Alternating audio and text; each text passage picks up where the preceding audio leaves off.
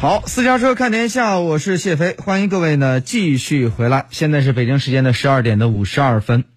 新冠肺炎疫情呢继续在多国扩散。韩国中央防疫对策本部二号通报，截止当地时间呢当天下午四点，韩国二十四小时内新增的新冠肺炎确诊病例五百九十九例，累计报告确诊病例四千三百三十五例，死亡病例增加到二十八例。这个时间，我们来听一下中国国际广播电台驻韩国记者张云的相关介绍。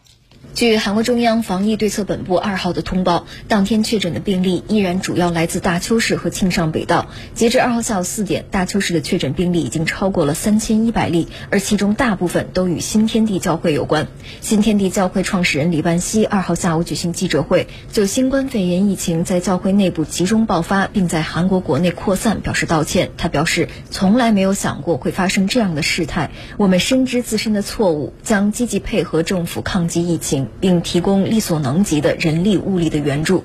随着疫情进一步发展，韩国上下都在尽全力投入到防疫工作当中。韩国总统文在寅二号前往收治新冠病毒感染者的韩军大田医院，慰问在那里的医务工作者和患者。他表示，与2015年应对中东呼吸综合征疫情相比，韩国目前应对传染病的水平已经大有提升，消除了大量医护人员被传染等问题。文在寅还表示，韩国军方派出了一千四百名医务人员投入到防疫一线，占部队医务人员总数的四分之一，他对此深表感谢。此外，疫情继续对韩国民众的正常生活产生了进一步的影响。韩国副总理兼教育部长官于英惠二号表示，受疫情影响，全国中小学和幼儿园的开学时间将再推迟两周，到三月二十三号。韩国政府将面向有小学二年级以下子女的家庭提供最长十天的育儿假和最高五十万韩元（约合人民币三千元）的育儿补助。韩国企业也受到疫情影响而纷纷关闭工厂。